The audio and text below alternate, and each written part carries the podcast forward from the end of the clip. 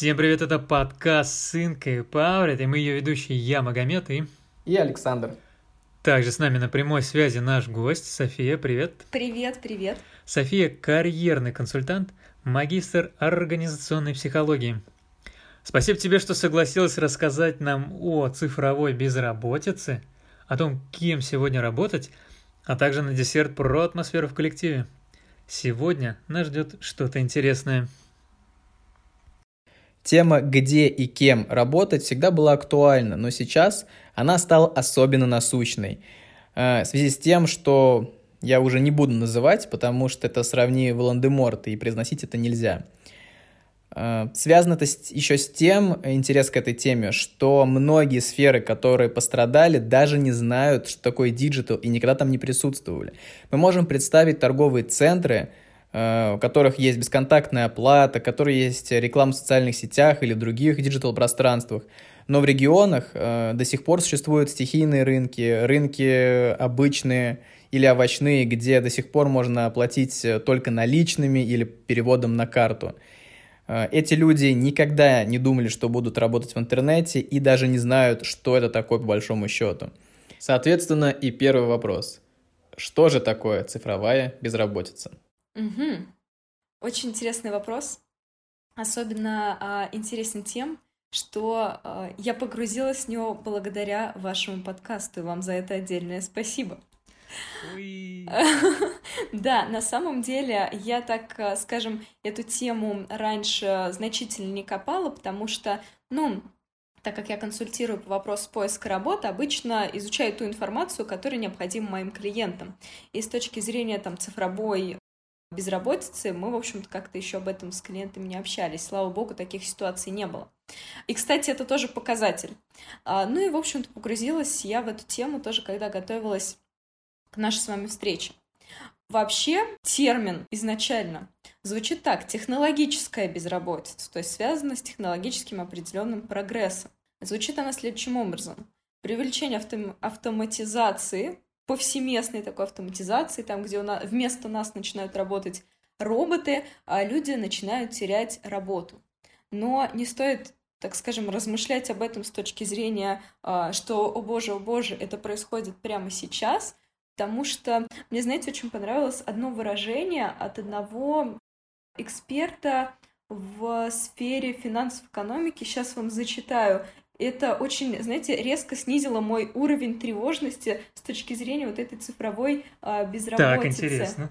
Ну-ка. Сейчас, момент. Просто я всегда слышал что-то другое, типа, ой, ребята, давайте собирать чемоданы и потому что как бы и, все и на улицу. От, отдыхать, потому что да. сейчас уже будут роботы, искусственный интеллект и так далее. Есть обратная оценка этой да, ситуации. Интересно. Да, причем а, такая достаточно... мы всегда в страхе жили. Вот. Достаточно большая статья, которая приводит... Э, ну, я вообще в последнее время именно на научных статьях э, сфокусирована в силу там своего э, образования, и мне необходимо этим заниматься. И вот нашла такую как раз научную статью от этого экономиста, который приводит много разных исследований, почему мы, угу. ну, преувеличиваем, наверное, то, что может сейчас происходить. Звучит следующим образом. Значит, картина мира, которая вырисовывает сейчас из подобных высказываний, да, что нас заменят роботами, предстает как причудливая смесь из избыточного оптимизма и избыточного пессимизма. Значит, сверхоптимизм, он в том, что мы говорим как это сказать, скорости вот этого приближения прогресса, что это произойдет буквально прямо сейчас. Uh-huh. А сверхпессимизм в том, что мы не сможем к этому адаптироваться. То есть получается, что мы, с одной стороны, думаем, что вот это уже завтра, и что же будет с нами, и снимаем всякие фильмы типа «Первому игроку приготовиться», вы, наверное, смотрели, где там вообще за пределами матрицы ничего нету, по сути, все разворовали крысы. Вот. А с другой стороны, э, сверхпессимизм как раз, что мы вроде как столько тысяч лет адаптируемся к происходящему, а к этому точно не сможем. Ну, согласитесь, если вот так вот сверху посмотреть, это действительно звучит очень странно. Ну, странно в что именно? Типа не можем адаптироваться? Что мы или... не сможем к этому адаптироваться. Смотри, а, я слышал, по-моему, высказывание главы Суперджоба угу, на угу. собрании вот э, Думы в Москве. Угу. Там он сказал, что таксисты и бухгалтера, они уже максимально вылетают из то, что они как бы нужны э, работодателям, так как таксист, э, таксисты э, заменяют беспилотные такси. И это фактически уже сейчас можно сделать. Вопрос только в том, когда это законно будет разрешено. А бухгалтера уже сейчас могут потерять работу, потому что фактически доку- электронный документооборот, он уже законен, то есть mm-hmm. все это э, есть. И он привел пример, что стоит Сбербанку сказать, что мы принимаем только электронный документооборот, не только с ним работаем, mm-hmm. и все, и большая часть бухгалтеров отпадает сразу. Mm-hmm. Да, ты знаешь, это я, я э, слышал тоже это его выступление. И э, сначала тоже, конечно, была так поражена, потому что подумала, что, черт подери, это действительно так, ведь там весь документооборот мы уже переводим э, в, ну, в, в электронный формат и так далее, многие процессы автоматизированы.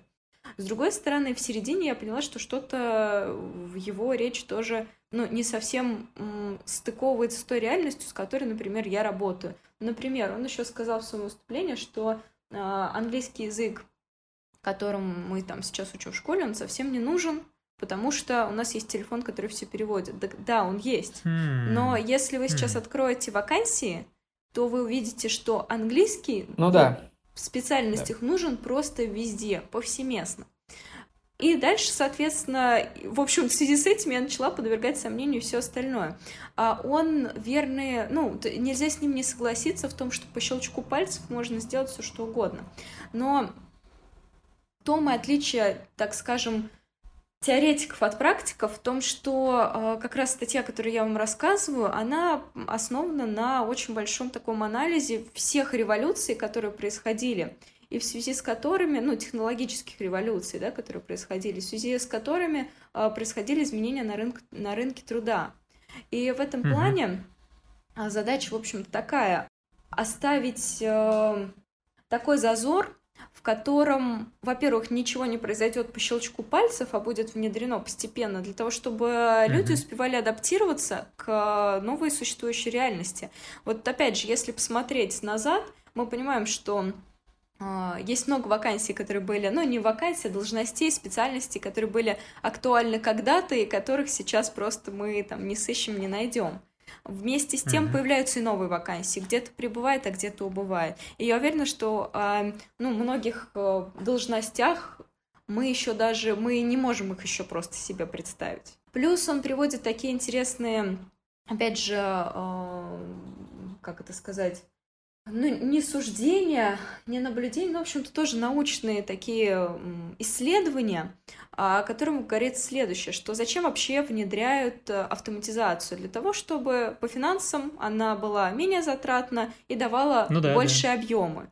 Так вот, если мы увеличиваем объемы, я сейчас пересказываю, это не я такая умная, это пересказ. Uh-huh, uh-huh. Вот. Если мы увеличиваем объемы, получается, что э, человек, предположим, начинает наш продукт или нашу услугу потреблять в большем количестве. Когда он начинает, когда появляется такой спрос, необходимо еще больше увеличивать объемы. И вот в конце вот этой вот цепочки, где надо нам производительность наращивать и наращивать, так или иначе будет стоять человек, который будет наращивать эту производительность, как минимум там одни роботы создают других роботов, но в конце концов все-таки какой-то человек это все будет создавать, потому что иначе кто?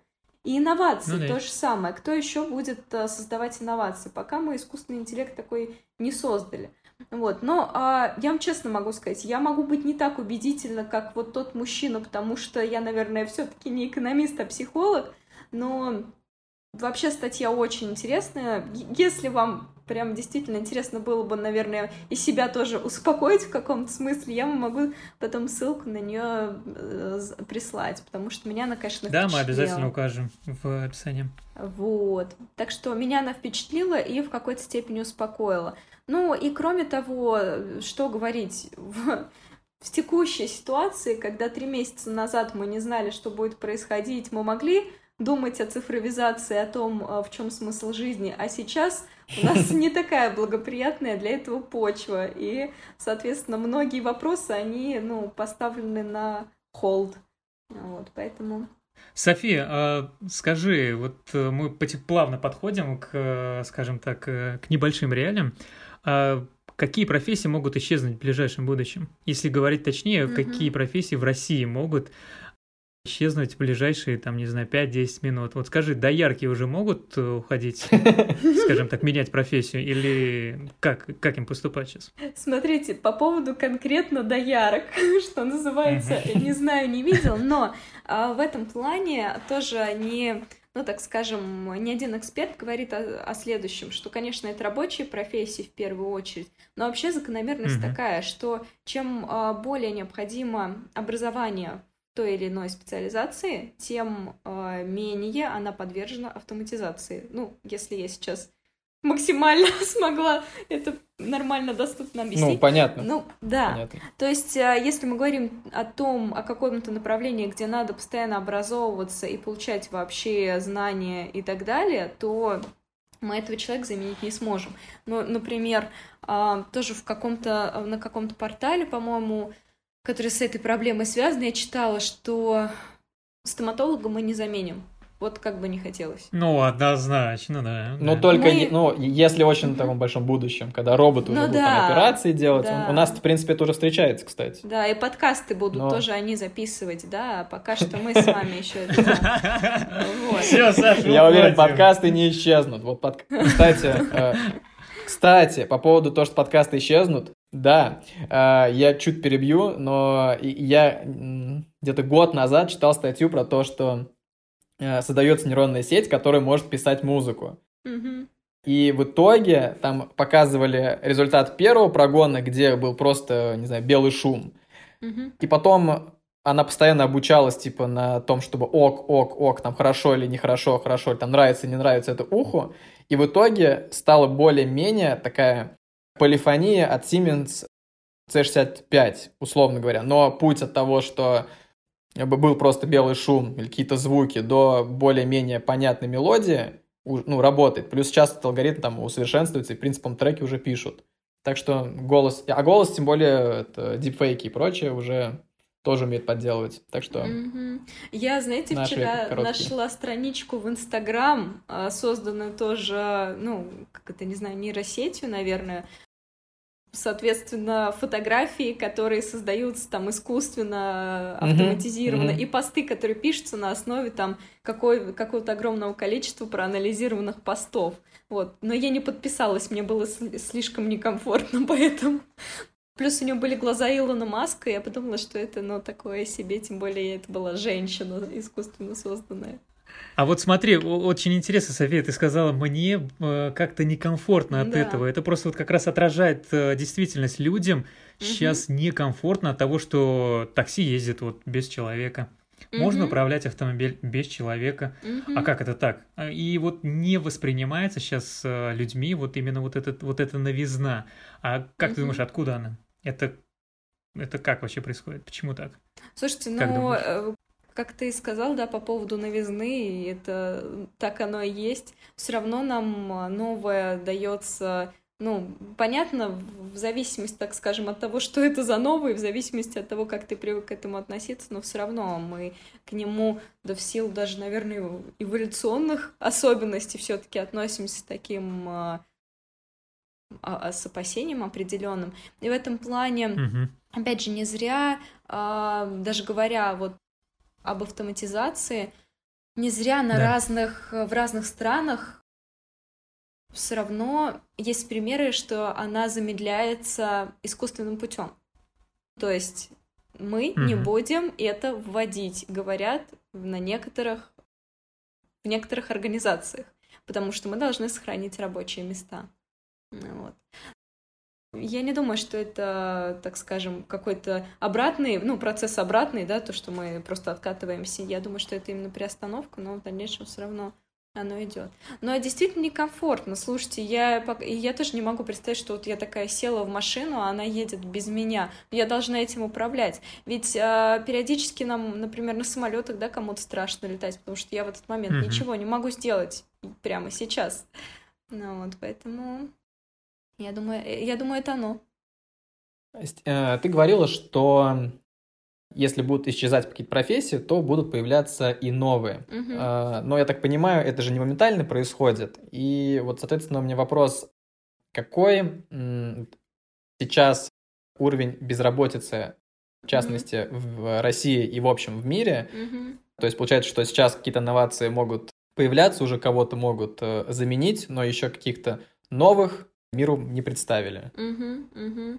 Вы знаете, в этом плане, ну, появление профессии, оно, конечно, значительно быстрее сейчас происходит, чем ранее. Да, это правда. Да, и появляются эксперты, ну, вот эксперт по какой-то очень вот там точной, например, э, э, там точной профобласти, и этот эксперт вот только сейчас родился. Тем более, что э, очень много появляется профессий на стыке между чем-то и IT, например.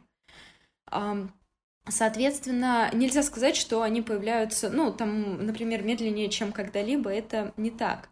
Но с точки зрения безработицы, опять же, у нас с вами сейчас цифры, они все равно будут смазаны. В связи с чем? В связи с можно, да, скажу вслух, пандемией. А, да, простите, я кто-то должен был это сделать. Вот. А, собственно, в этом плане я мониторю ежемесячно, что там вообще происходит на рынке труда, тем более, что, ну, как, как я и говорила, я консультирую людей по поиску работы и должна правду э, любую говорить им в лицо. Конечно, сейчас э, вакансий стало меньше. И в прошлом месяце был отток количества вакансий по сравнению с мартом. Ну, то есть в апреле было меньше, чем в марте, а в мае меньше, чем в апреле. Но здесь тоже свои особенности, потому что май всегда отток идет по вакансиям, потому что полмесяца мы любим ничего не делать. И мы не ищем новых сотрудников, но в то же время прям значительный отток в связи с пандемией он есть. То есть он, ну, он навряд ли в связи с цифровизацией, вот в чем история.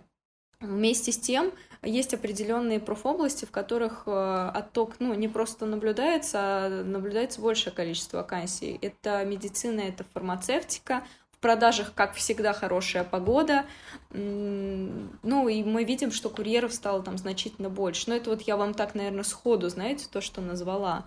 Поэтому э, цифры относительно цифровизации, какая тавтология, господи, в плане безработицы, она, конечно, смазана пандемией. Но, опять же, мы, нам сложно оценить ситуацию вот прямо сейчас, потому что она меняется вот ежедневно, потому что в один момент мы думаем, что завтра мы работаем, а в другой момент мы узнаем, что сегодня мы там не работаем и в ближайшую неделю тоже. Вы не представляете, что происходит с HR в компаниях, которые каждый день меняют веру и не знают, как жить дальше. А вот ты говорила по поводу, если немного отойдем от пандемии, уменьшились э, вакансии. А вот угу. кому придется искать новую работу вот в связи с уменьшением? А, вот, допустим, условно сидит там три маркетолога, да, угу. один знает, что такое автоматизация, уже выучился, и двоим придется уже искать другую работу. Угу. А, ну, возможно, маркетинг, возможно, просто переобучиться. Вот угу. какие сейчас профессии пошатнулись в связи с тем, что ну, настала цифровизация, и как бы она уже наступает на пятки традиционной профессии? Угу. Ну, смотрите, в этом плане, опять же, так как, не знаю, благодаря тому или как правильно сказать, а, она не происходит так быстро, как мы это видим, все равно это как какими-то порционными, мест, ми, местечковыми, что ли, вещами происходит. Ну, то есть в одной компании в одной стране, в другой компании в другой стране, а не так, что все компании, ну, пожали руки и сказали, мы бухгалтеров всех убираем, грубо говоря. Вот. А, но в этом плане кому стоит задуматься, это, ну, как вы уже и озвучили, а, с одной стороны, бухгалтерам, водители, продавцы теле, как это называется, телемаркетингов, да, отделов, получается, которые звонят, короче. Угу. Вот, потому что, ну, возможно, и вы сами слышали, вам уже звонили, а, когда ты думаешь, когда ты ответил, а потом понял, что это робот, и с ним можно не разговаривать. Блин, так раздражает, так раздражает. Ты просто к нему по-человечески, да. он тебе холодно, это робот, он не чувствует тебя.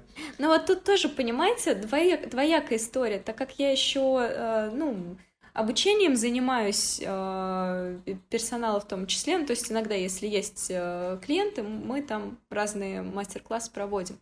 Так вот, э, и в этом плане, когда мне звонят по телефону, я разговариваю со всеми. Это вот такая моя фишка, только никому не рассказывайте, это мне будут звонить еще больше. Вот. А, мы я слушаю... все это.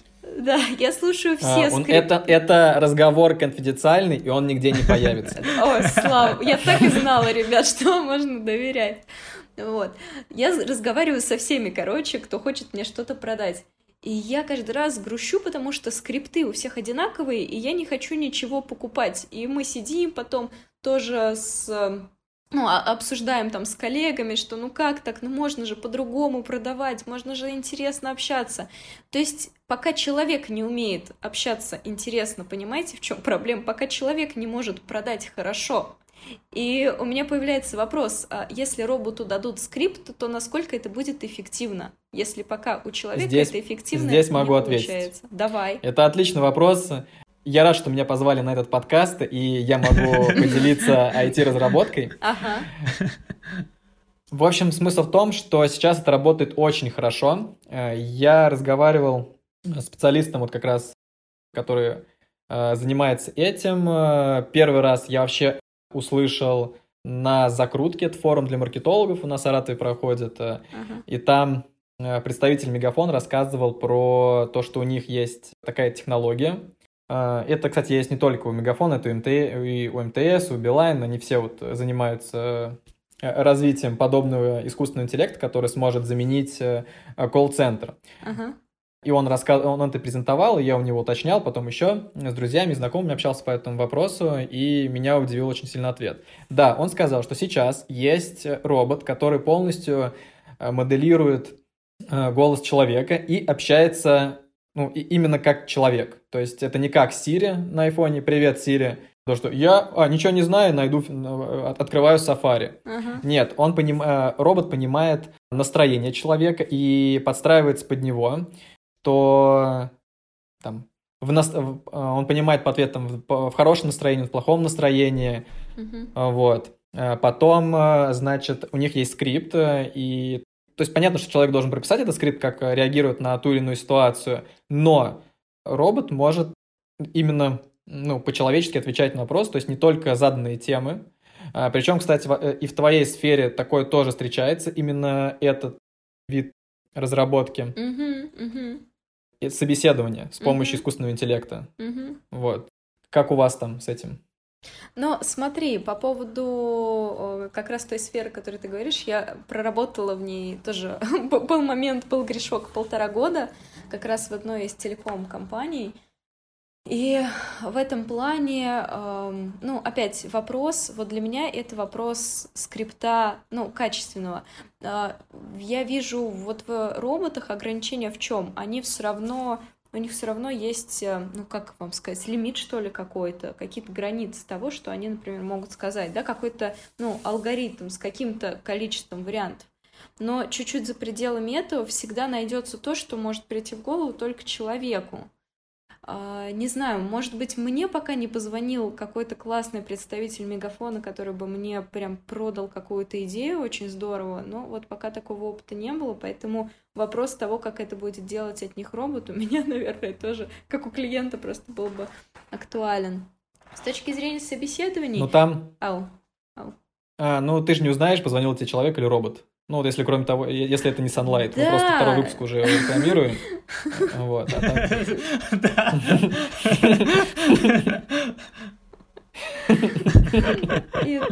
Мы, мы планировали подкаст только с э, платной рекламой, но по-другому никак. А наш генеральный спонсор Sunlight. Sunlight. Алло, это Дедушка Мороз. Да, да. А, скоро, скоро, скоро с нашими голосами. Привет, это Саша, подкаст Think About. Сегодня я хочу тебе предложить кольцо со скидкой 99%. Нет, заканчивай это, пожалуйста. Да, да, да. Еще обязательно музыка на фоне, знаете, какая-то очень хорошая. Не, не музыка, а, а шум людей, шум толпы, типа да. очереди. Ой, боже мой, да. Ну, то есть, понимаете, вот я пока вот такую реализацию вижу. Даже если она будет мои ответы выбирать вот, а, ну, в зависимости от какого-то моего настроения и так далее. Вопрос, какие ответы она выбирает, между какими и какими. Если, простите, опять вернусь, если мы нормальные скрипты людям не можем прописать, то Ох, ладно, все, простите, о наболевшем. Ну да, да. вживую мне тоже было бы интересно пообщаться с ним, потому что, ну, говорят, что очень круто все работает, реально похоже на человека. С другой стороны, я знаю, как работает Siri или другие помощники, да. там, или э, Яндекс станция, что что включить, хорошо включила, и включил не то. Ну да, да. По поводу собеседования ты спросил, кстати. Вот здесь вот тоже такой момент, что, а, опять, где можем взять а, автоматизацию для собеседований? На том этапе, где у нас идет массовый подбор, то есть нам надо найти очень много людей на какую-то одну вакансию и, ну, привлечь как можно больше. Это, во-первых, а во-вторых, у которых мы ну, как сказать, набор компетенций, то есть тех навыков, того опыта, которыми они должны обладать, он определенно, ну, ограничен в каком-то смысле, не сильно вари- вариативен. То есть э, это опять, это рядовые скорее профессии, ну, предположим, те же продажники, да, которых подбирают там по 20 человек в месяц в одну компанию. Вот э, на первом этапе мы можем действительно роботизировать этот процесс, но уже в дальнейшем, при дальнейшей настройке, ну, пока нету такого, не просто реализации, пока нет такой разработки определенной, чтобы мы могли найти того самого нашего желанного и еще и с помощью робота робота, mm-hmm. А вот по поводу, если, скажем так, э, брать э, больше, шире, как государство решает вопрос цифровой безработицы? Есть ли вообще успешный опыт, э, значит, перепрофилирования и так далее, и так далее? Если не сложно, можешь рассказать про Россию конкретно? Есть ли вообще какие-то, скажем, случаи успешные? Ну, слушай, в этом плане я а, вот то, то что чуть-чуть пораньше сказала, а, есть два направления, а, которые, ну, пути решения, которые, так скажем, мне, по крайней мере, встречались. Это первое — это замедление для того, чтобы народ успевал адаптироваться, да, то есть порционное такое внедрение автоматизации. И, с другой стороны, помощь перепрофилирования. Но если мы говорим о реально практической реализации всего этого дела, то пока он останавливается на том, что мы об этом, ну, не мы, да, я имею в виду, а, а люди, которые этим занимаются, они ведут об этом переговоры, как это делать и так далее.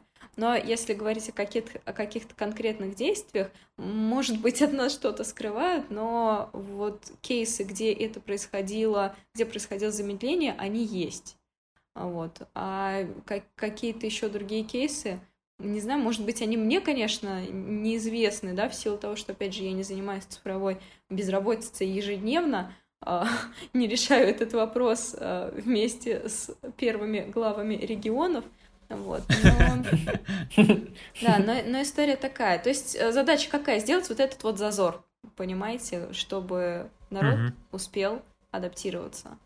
Но, опять же, у нас есть так называемые вот эти черные лебеди, да, как у Насима Талеба, известного философа современности, который говорит, что, ребята, вот вам черный лебедь в виде Второй раз, ребят, сейчас скажу, пандемии. И, пожалуйста, и мы уже да, не думаем о цифровой безработице, нас волнуют совершенно другие вопросы. Поэтому... Как, Не просто когда ты сказала про Талеба, типа, ребята, вам, вот вам черный лебедь, я просто приду, представил себе бренд семечек, черный лебедь, он такой, ребята из кармана достает, вот вам черный лебедь, полызгайте. Слушай, это, это же отличный нейминг черный лебедь, я ж, ну, вроде же нет таких семечек.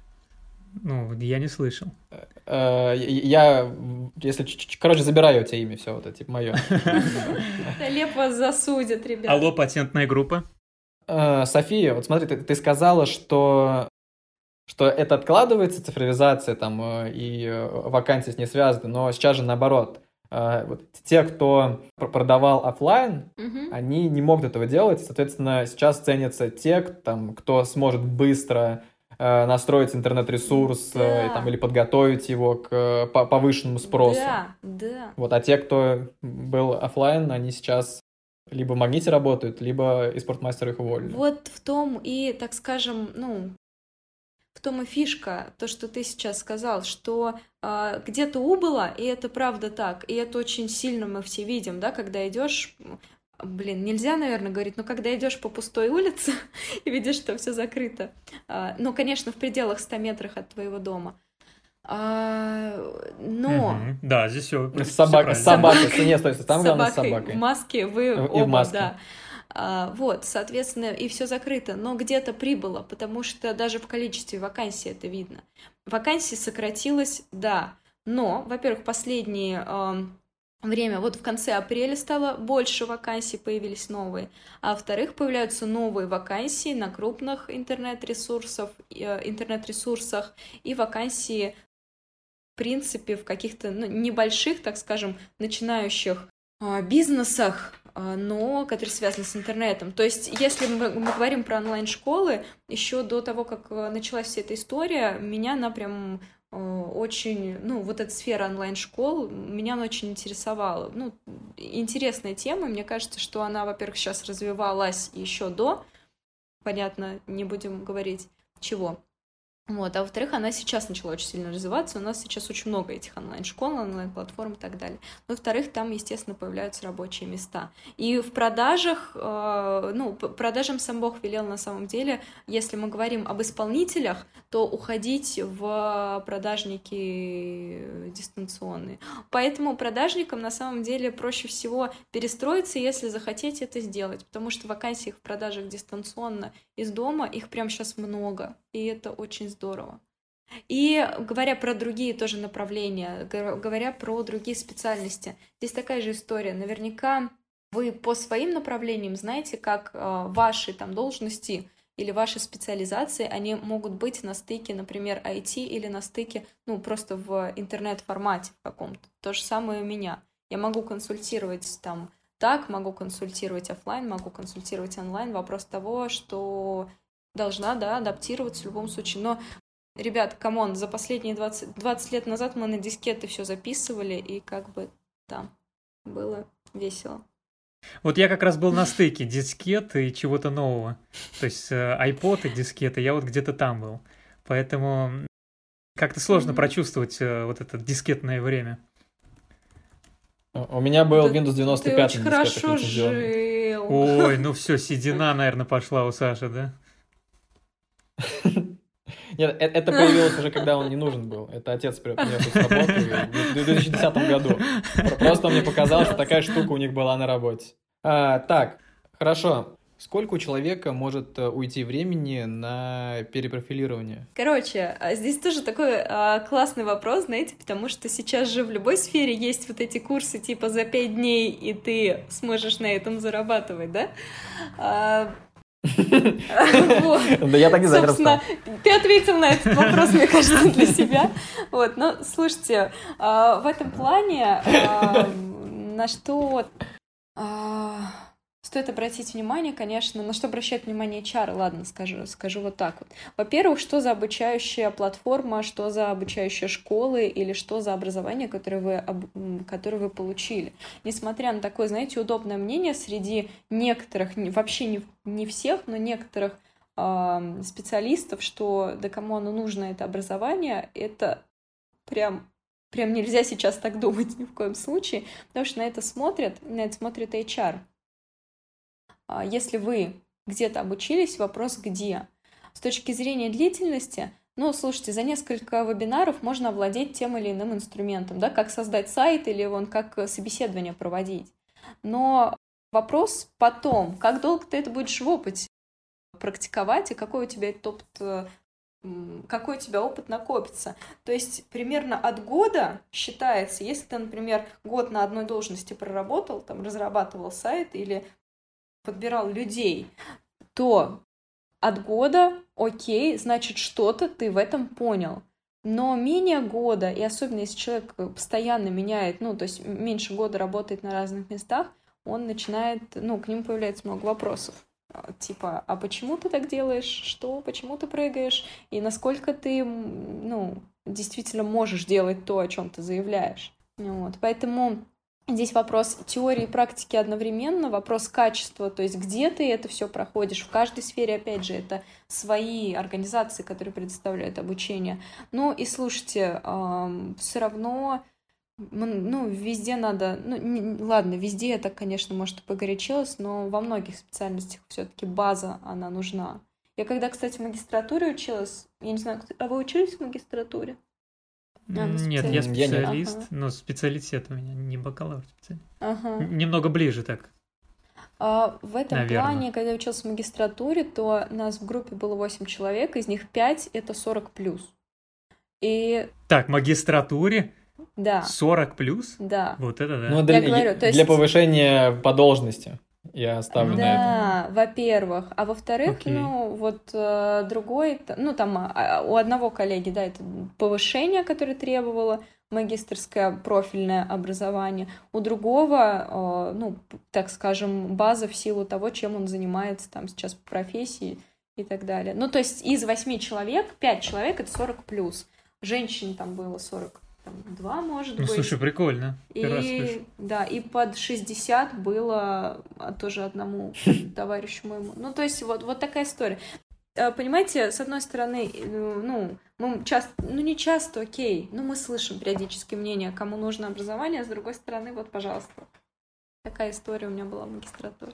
Я тот, кто говорит, что э, кому нужно региональное образование, Мгм. я очень в нем на самом деле огорчился. Мгм. Это опыт для меня не очень хороший, потому Мгм. что преподаватели отстали так примерно от экономики, потому что у меня был Мгм. экономический факультет, у Мгм. меня направление было менеджмент малых предприятий, по-моему. Вот. И суть того, что маркетолог, э, ну как, не маркетолог, а по макроэкономике преподаватель Мгм. говорил нам, зачем в России проводили Олимпиаду в 2014 году, лучше бы деньги раздали населению. Что сейчас за страна? В СССР водка стоила 1 рубль, а сейчас сколько она стоит? Вот это она плавно на себя Я- просто взяла. вот Да, я не скажу сейчас, что это за университет. Мгм. Так вот, э, у ме- у меня два вопроса. Первый, я слышал, некоторые школы, ну, и как ты сейчас сказала, не котируются, поэтому вопрос. Школа, ну там, Яндекс Мейла, они котируются у HR. А, в смысле, как? Смотри, там же разным специальностям учат. То, то есть тут, понимаешь, тут Да. история по, по А, там еще по специальностям. специальностям идет. Да. То есть, а, например, ну, опять, вот а, в этом плане, ты знаешь, мы возвращаемся, наверное, к вопросу моего карьерного консультирования. В каком плане? Я всегда говорю клиентам, ребят, а, мы должны максимально знать своего а, будущего работодателя. И только тогда мы можем, ну, так скажем, себя продать, да, в хорошем смысле этого слова. И мы скажем про одну компанию, одна компания скажет, слушайте, там, не знаю, вам известно или нет, Лаба есть такая платформа, Да, да. Очень, очень знакомые, да. вот, А, вот их образование, оно супер. Например, там, нетологию, Яндекс Мейл мы не берем. А другие скажут, слушайте, да вы знаете, что такое Яндекс Мейл и курсы их проходили. Спасибо большое, идемте, заходите вот, вот во что.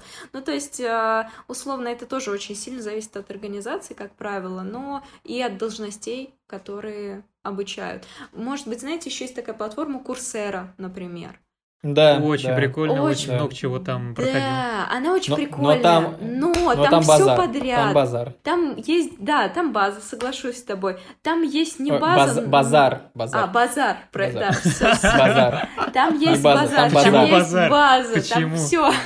Вот. Ну, потому что там есть прям курсы мусорные, которые, ну, во-первых, время просто займут у человека, во-вторых, ничего ему не дадут, в-третьих, очень будут близки к истории, которую кто-то из вас привел.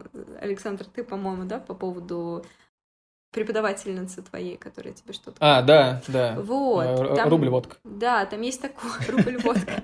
Вот, там есть такое. Но там есть и классное. То есть какой-нибудь, знаете, пройти курс от Массачусетского технологического колледжа, ну, вау, спасибо, что есть такая возможность. Поэтому это все вот в специализациях. Ведь HR, я не знаю, знаете вы или нет, но они тоже, как правило, привязываются к какой-то... привязываются, это так романтично. Привязываются к какой-то специальности, например, IT-рекрутер. И это будет рекрутер, который специализируется там. Он знает, что айтишников надо искать, прости господи, в, ли- в Ну, LinkedIn. А, ну, ну, например, или в Тиндере, кстати, да. То есть они будут знать, где сидит их клиент. Будет другой, это IT-строительной какой-нибудь компании. Он будет знать, что хорошего строителя ты там, например, в Headhunter, ну, HHRU, да, известный, ты туда не пойдешь, ну, предположим, за строителем, потому что они не там. И это очень-очень такая, ну, то есть прям узкая история. Она очень близка к продажам, поэтому она настолько, ну, Да. индивидуальная. Вот. Да. Потому что я, я представил таргет, Мгм. то, что там нужно ду- подумать, как Да. где находится клиент, Да. что он хочет купить. А, Да. И у меня второй вопрос. Как на рынке труда с э, вакансиями дизайнера? Вот. И вот потом Мага скажет, как у него должность. Я не знаю, как Нет, ты, ты, ты, ты, ты скажи, типа, от меня вопрос, для меня вопрос, так будет более Это правильно. от меня вопрос, для меня вопрос. Дизайнер. Широкий выбор дизайнера, поэтому уточняю, графический дизайнер, веб-дизайнер, UI, UX-дизайнер. Слушай, а, прикольно, потому что если бы знала, что надо это посмотреть, я бы даже поискала ради интереса. Но в этом плане, Ладно, ладно. смотри, тут а, опять вопрос каналов поиска работы, вопрос того, какую компанию ты хочешь попасть, то есть это какая-то крупная, ты хочешь уйти в консалтинг, или ты хочешь уйти в а, стартапы, или что-то еще, в зависимости от этого будут разные направления поиска работы, разные каналы поиска работы, форматы и количество вакансий в том числе. Вот, если, э, ну, интересно, то, не знаю, можно как-нибудь э, попробовать на какое-то из этих направлений там эм, поискать работу, ну, точнее, как, ты мне скажи, я поищу тебе, сделаю какой-нибудь обзор по вакансиям, но это, видишь, это тоже начинаются очень большое количество уточнений. Ну, прав- правильно, вы с таргетом прям отлично это дело сравнили, потому что это прям вот такая история. Опять же, когда с клиентами работаю, говорю, ребят, сначала давайте вы мне скинете вакансии, которые вы хотите. Как вы себе видите эту компанию? И один говорит, а, два человека говорят, я хочу в крупную федеральную компанию. Для другого крупная федеральная это 1500 плюс, которая офисы в Амстердаме имеет, а для второго крупного федеральная это, вау, 150 человек, это штат целый. Вот такая история. Понятно. Смотри, тогда еще вопрос. Максимально неточно отвечаю на вопросы, пожалуйста, ребята. Да, Максим... Нет, ради бога, нет, конечно, это понятно, что это сложно. Так, просто есть момент, что когда я смотрел... Я просто периодически смотрю вакансии, как у нас вообще растет Саратов, и вообще подрос с точки зрения дизайна.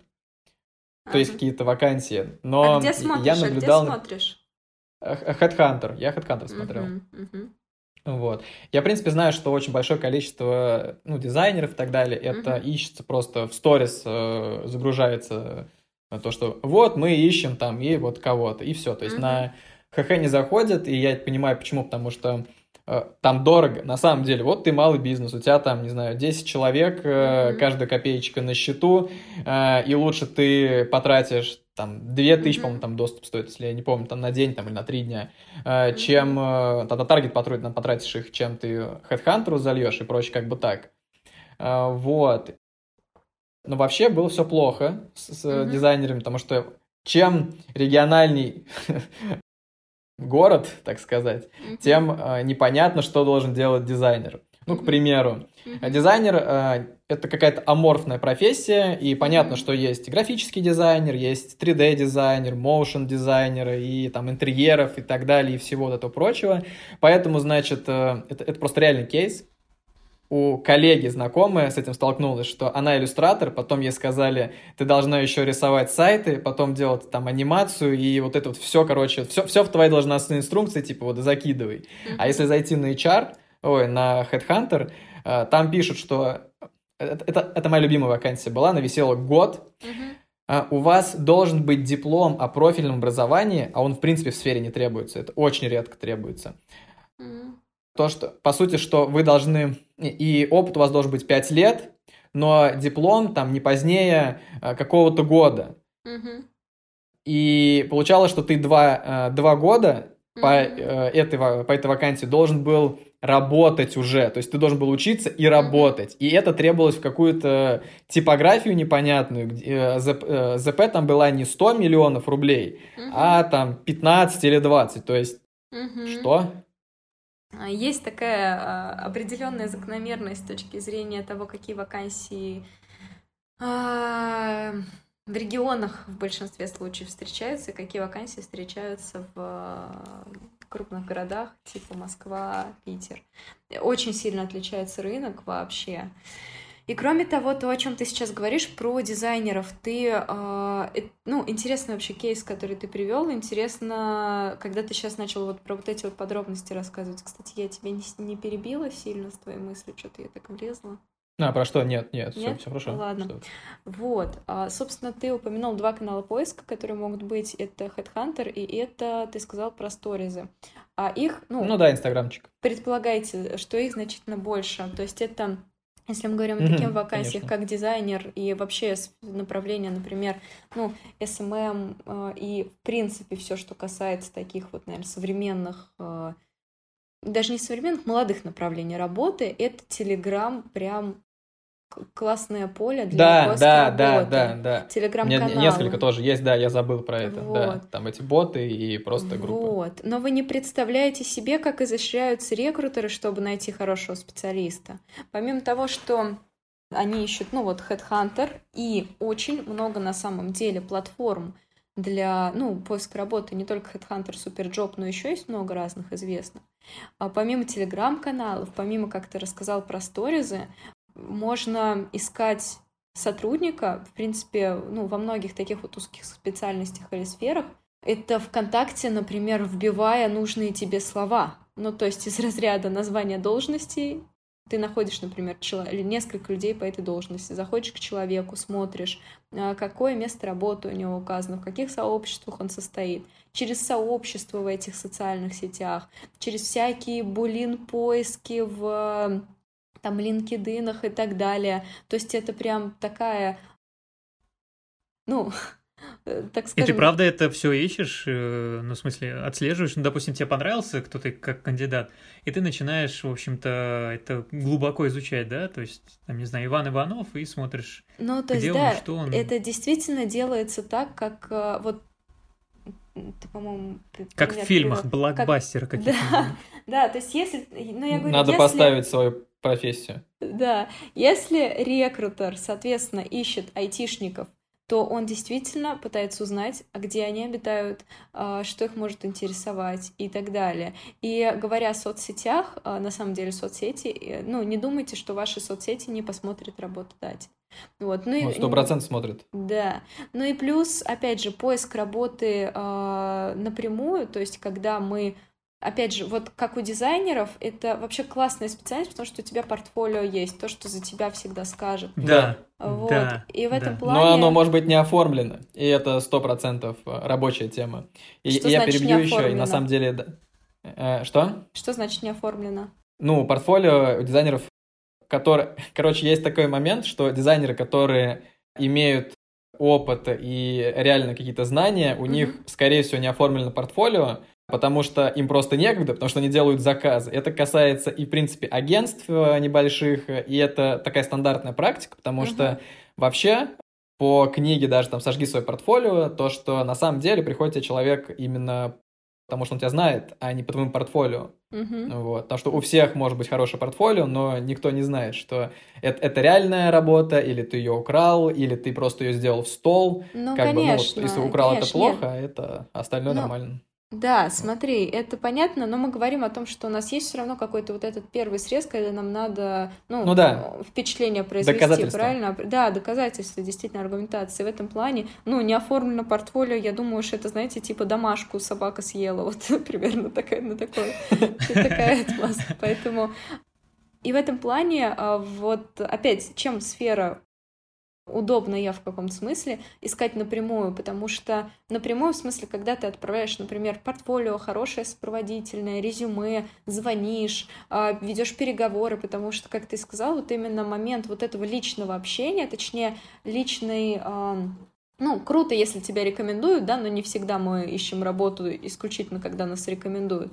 Вот. И, соответственно, когда ты устанавливаешь личный вот этот вот контакт, условно по телефону доказываешь, ты, ну, а, адекватный человек, а, что ты напрямую можешь на эти компании выходить. Ведь компании не всегда открывают вакансии. И да, потому как какой ты пример привел, что это не всегда выгодно, но и потому, что у них может быть не открыта вакансия, но они видят, что о, вот он классный специалист, и я думаю, мы найдем проект, а, ну, там, условно выступим посредником, найдем новый проект, потому что он сможет нам принести там больше Ну, на будущее. Денег. Да, да, да, да, да. На Поэтому здорово, ну, интересное вообще направление деятельности, в котором прям поиске работы можно разгуляться. Я люб, люблю mm-hmm. разгуливаться в поиске работы. Мы, мы, мы плавно подошли вот как раз, скажем так, с высших материй чуть ниже.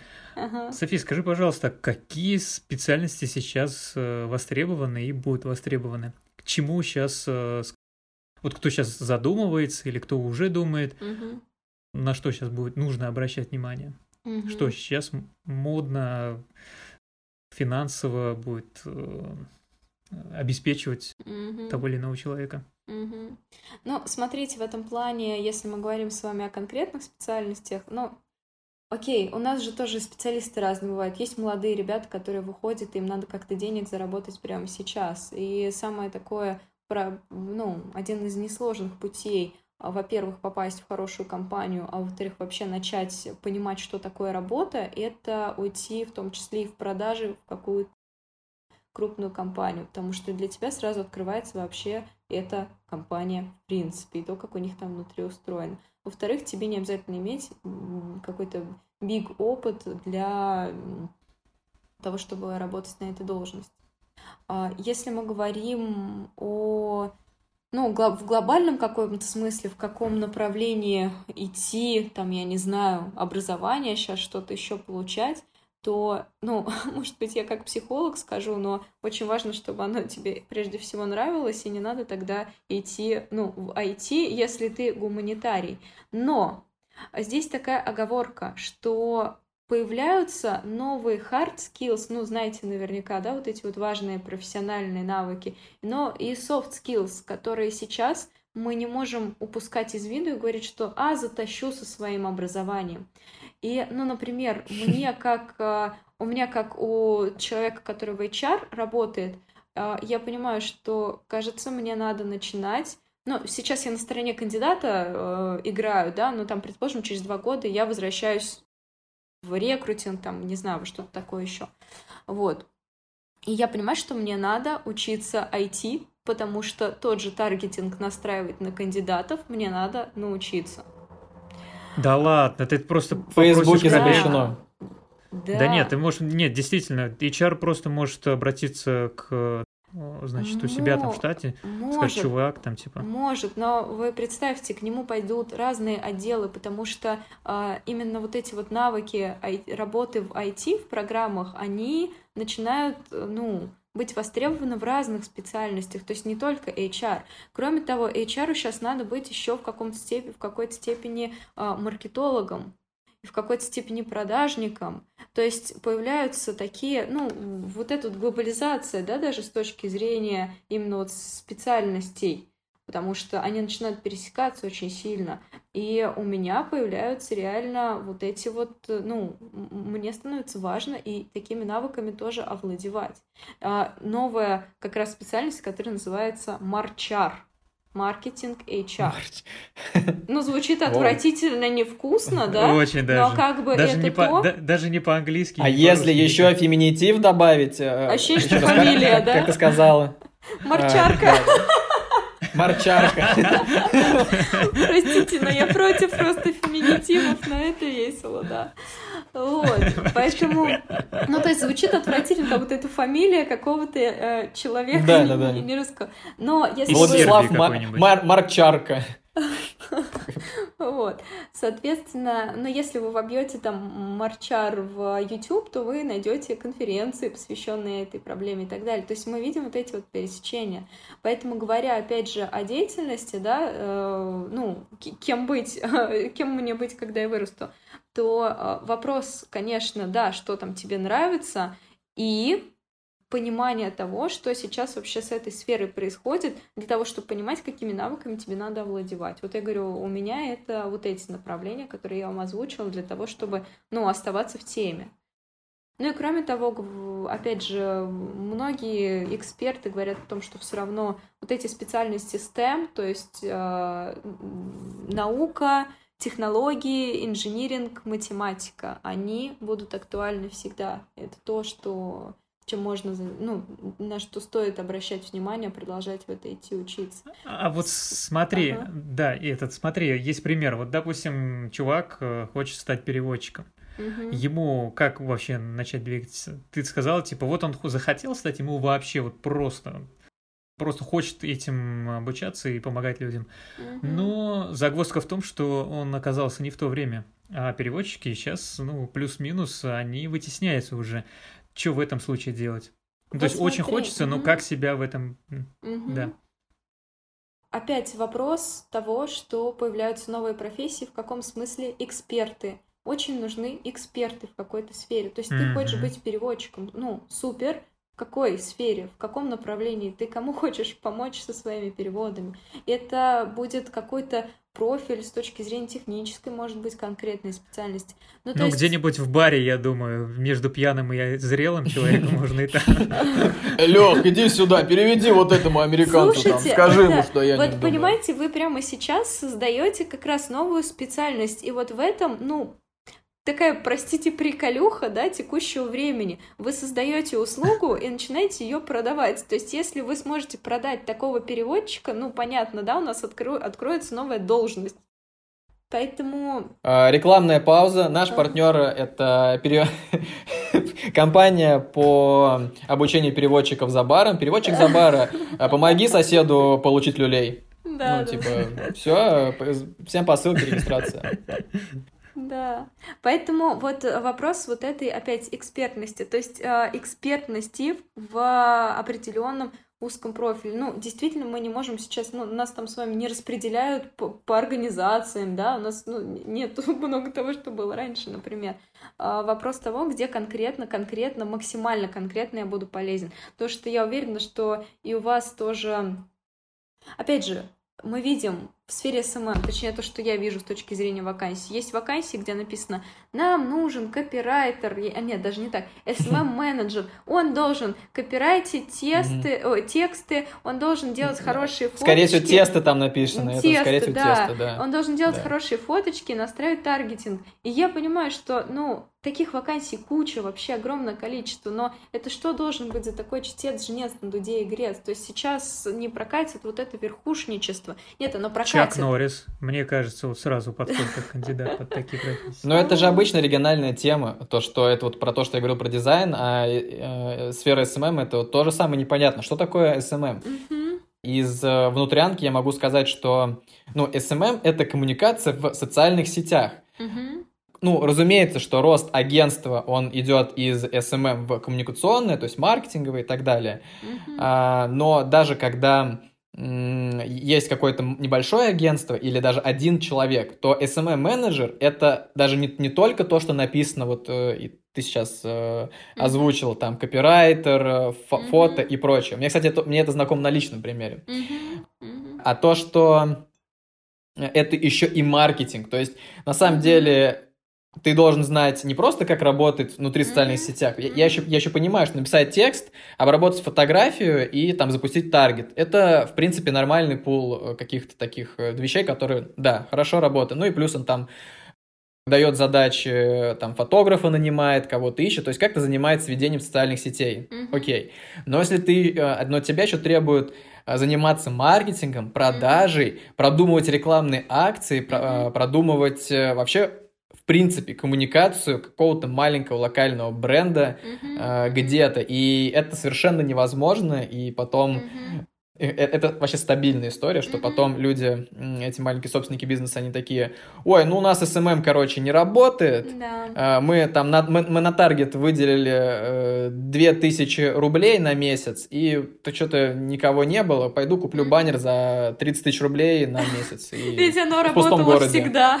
Вообще работает, вообще отлично. Вот я смотрю на него, он висит, и все увидят, и все. Да, это боль. А, да, ну смотри, опять же, в этом плане вопрос действительно, а, на каком этапе развития находится компания, и с одной стороны, это действительно, а, ну, мы там в целом сверху, да, так скажем, сверху смотрим на такую ситуацию, не в смысле мы свысока, а в смысле, ну, вертолетного видения, да, такого, А, и мы понимаем, что, конечно, нужен кто? Нужен хороший таргетолог, нужен хороший текстовик, нужен хороший фотограф. Ну и там прочее, прочее, прочее. Ты там лучше меня знаешь, какие Но должности нужны. Это я чуть немного тебя перебью, тут есть сложность.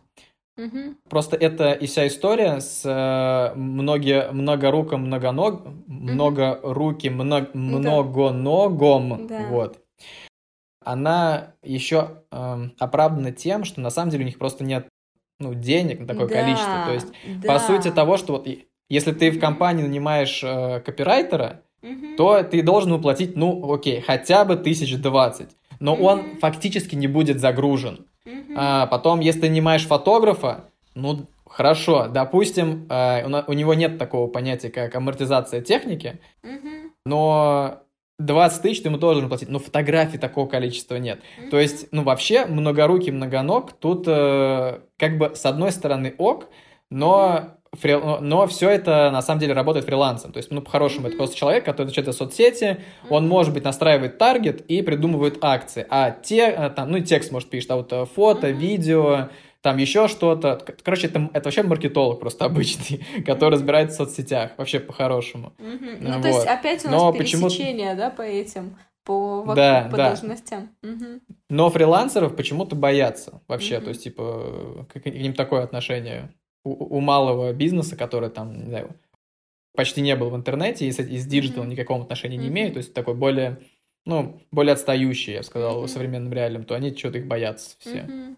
Угу. Но так же, как и фрилансеры, боятся тоже в какой-то степени, ну, наверное, скорее даже фрилансер с таким небольшим опытом вопроса, как сотрудничать с работодателями. Сейчас такая О, среди да, кандидатов да. актуальная тема, потому что, а как заключаться-то сейчас, тем более в современных условиях. Но в этом плане, опять возвращаясь вот к тому, о чем говорили с тобой, да, то есть с одной стороны специалисты с качеством, и он, ну, его будут брать, например, с консалтингом, и уже компании, которые могут себе позволить, они будут ему, его нанимать и так далее, но в то же время есть и вот эти вот вакансии, их большое количество, которые хотят многорукого многонога, как ты и сказал.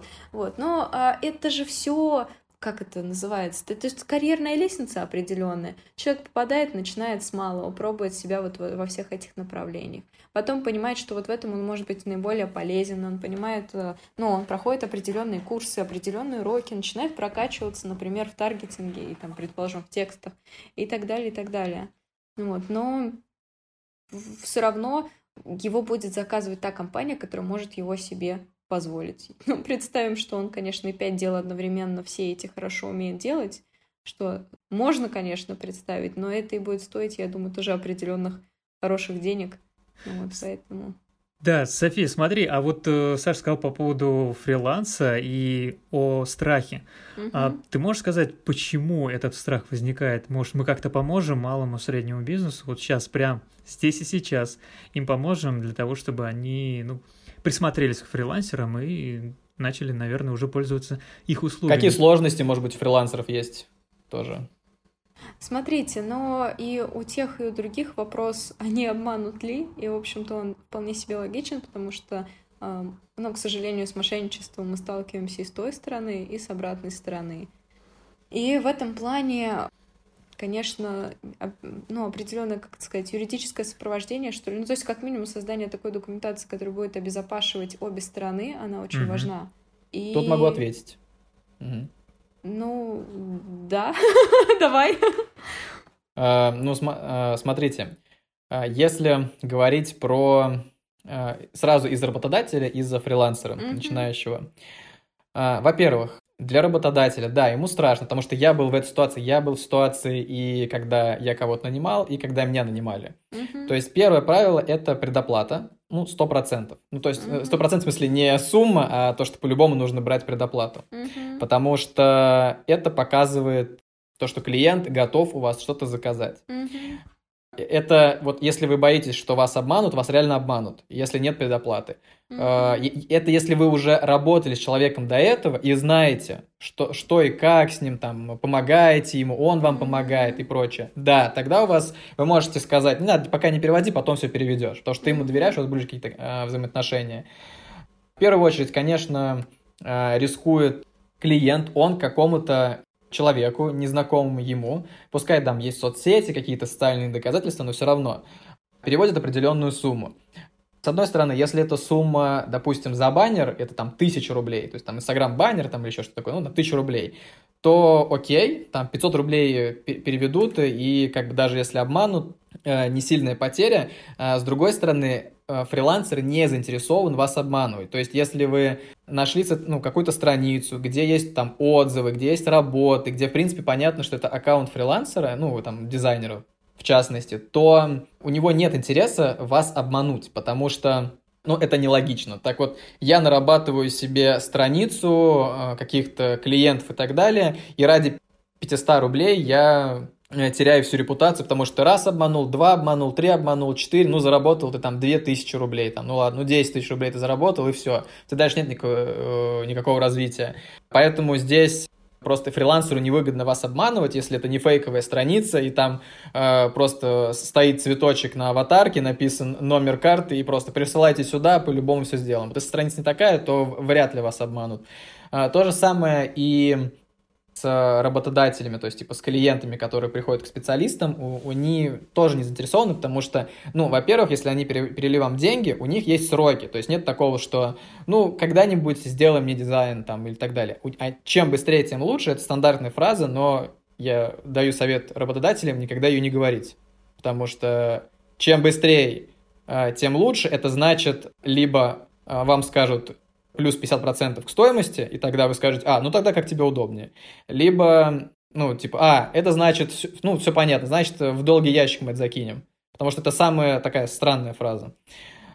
И, соответственно, у, у клиента есть тоже временные рамки. Он вам дал там 500 рублей, вы делаете ему там два дня баннер, там, ну, там день баннер условно, а через день ему его публиковать. Или там даже ему надо раньше был, там, успе- не успел там вовремя обратиться к специалисту. Э, и он теряет и деньги, если он вас кинет, то есть хотя бы ну, половину суммы, но он теряет, и время, и это тоже невыгодно. Поэтому, в принципе, уже из, из того, что есть предоплата, э, хорошо, если у вас ну, то есть это будет хорошее сотрудничество. Если у вас, например, дорогой проект, э, ну, как вот у меня, например, было, что там есть фирменный стиль, он стоит там 50 тысяч рублей. Соответственно, все рекомендации, мои в том числе, это просто делать пропорционально. То есть у вас есть там работа, к примеру, создать логотип. Там логотип 15 тысяч рублей, э, вы там предоплата будет э, там э, вот за него, там 15 тысяч рублей и делать логотип, а вот остальные, остальную сумму по мере уже выполнения работы, то есть сделал логотип, вторая часть предоплаты, сделал там фирменный стиль уже, тиражировал, там, три, там следующая оплата, там упаковку, еще там что-то, это еще вот финальное, то есть вот так вот просто пропорционально э, делать. А если работа маленькая, например, там вот 700 тысяч рублей, то я беру предоплату 100%, потому что ради... Ну, это невыгодно. Потом бегать за этим, проще сразу скинуть, и все. И клиент в том числе тоже. Mm-hmm. Вот. Итак, э, дорогие слушатели, подкаст затянулся, поэтому ответ на Сашин тезис и многие другие интересные ответы от Софии вы узнаете во второй части подкаста на следующей неделе. Пока.